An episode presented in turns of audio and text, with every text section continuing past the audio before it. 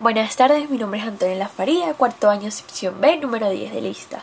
Y voy a hablar y a explicar mi mapa mental sobre el teatro moderno y la obra llamada El Rey Lear del autor William Shakespeare.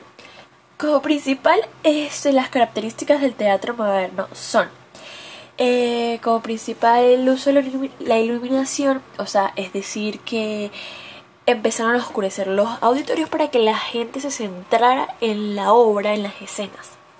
También hay escenarios vivos que cambian en cada escena, es decir, este, en, cada escena de cada segmento de la obra se van cambiando y van cambiando este, los personajes y así para que sea mucho más, más explícito la obra. También encontrar diseños de forma similar eh, romper preceptos aristotélicos y separación de géneros y estilos que es antes era muy básico el teatro y ahora empezaron a, a ver más obras, este, películas, musicales y eso. Y también que existe el teatro renacentista, el isabelino y el barroco. Ahora voy a este, explicar sobre El Rey Lear, que es una obra elegida por el autor William Shakespeare. Este, sus personajes, los principales del, del fragmento que yo elegí, son el Rey Lear, el Rey de Francia, Cordelia y el Duque, y el Duque de Borgoña. Los temas presentes se basan en la verdad, el amor, la justicia, la injusticia, la avaricia y la codicia. Estos temas se pueden apreciar en toda la obra, no solo en el, en el fragmento, sino más que todo en toda la obra y en lo que seguía del fragmento en el que yo elegí. El, eh, mi fragmento elegido es una parte que dice Cordelia, pero yo lo basé, eh, yo solo puse esa parte de fragmento, pero también me baso en lo que dijeron después, tanto el rey Lear, el rey de Francia y el duque de Borgoña. Este es el fragmento elegido que dice así, suplico a vuestra majestad que si es porque no tengo labia ni soltura para decir lo que no siento, pues lo que pretendo lo hago antes de hablar.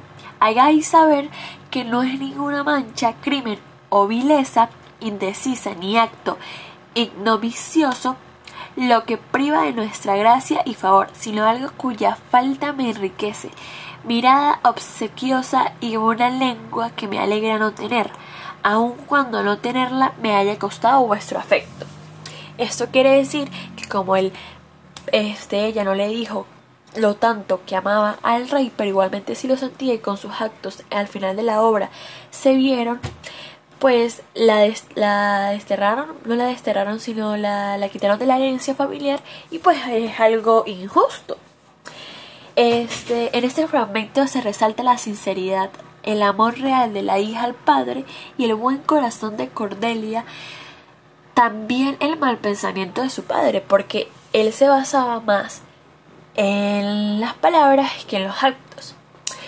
Este, la influencia social de la obra pues la llamaron mucho como tragedia y drama. Algunos críticos dijeron que era una obra no nómada que se comporta como una flecha y tiene dirección y posee una velocidad poética. Este, y otros dijeron que era una obra de aceleración, una obra poco creíble y cerrada, errática, desmesurada en su escenificación y que abusa de los recursos de los disfraces. A mí me pareció que es una obra este, muy buena. La verdad me, me gustó la enseñanza que nos dio Shakespeare sobre que más que todo no, no son las palabras lo que hace los eh, o sea, son mejores los actos, los actos, los las acciones que toma la persona en vez de hablar tanto porque si usted habla no está demostrando lo que está haciendo. Y bueno, también el análisis descriptivo que era de los personajes, los cuales e, son el rey Lear, que cree que todo gira a su alrededor por ser el rey, y cree más en las palabras que en las acciones, como dije anteriormente. El rey de Francia, que es sensible y que siempre creyó, creyó en Cordelia, y la aceptó como esposa aunque no tuviera herencia. El duque de Borgoña, que en cambio la avaricia por el hecho de que Cordelia no tenía nada, decidió no esposarla e irse.